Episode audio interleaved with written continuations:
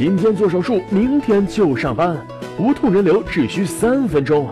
电线杆和很多节目中的不良广告总是把人流说的和上厕所一样轻松，其实这真的不是过家家那么简单。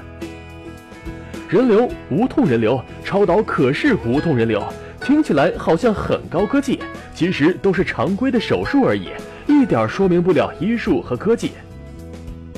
整个人流的过程都是差不多的，先用吸管一端连接负压吸引器，伸进宫腔中把胚胎吸出来，然后用挂勺刮宫。所谓的无痛，就是加一个静脉全身麻醉，整个过程人不清醒，当然也就无痛了。超导无痛人流就是整个过程在 B 超的引导监护下做，这样穿孔或者残留的机会相对小一些。其实配个 B 超机没有什么神奇的。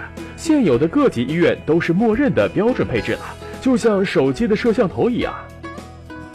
据统计，百分之三十的女性有过人流的经历，其中的原因各种各样，比如一些难免流产或者计划外中招。统计上，仅做过一次人流手术和从未做过人流手术的人相比，不孕的发生率似乎相差不多。如果你已经不是第一次流产了，那么一定要明白一个问题。人流对身体的危害到底有哪些？无论大小手术，对身体都是一种创伤，都可能有相应的并发症。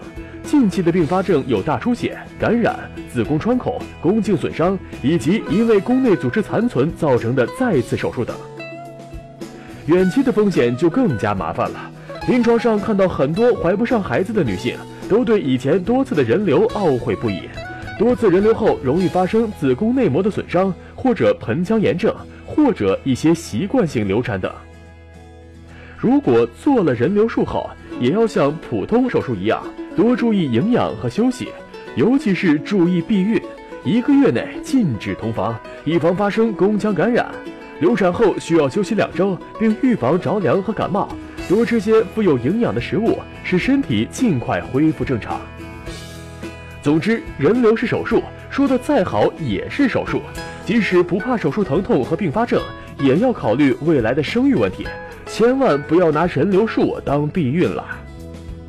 大家好，我是陕西省康复医院的刘俊林医生，很高兴在十月呵护这个平台与大家交流，也祝每位准妈妈孕期健康快乐。如果您在备孕、怀孕到分娩的过程中遇到任何问题，欢迎通过微信或新浪微博十月呵护。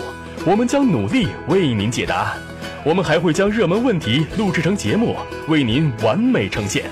十月呵护，期待与您下期见面。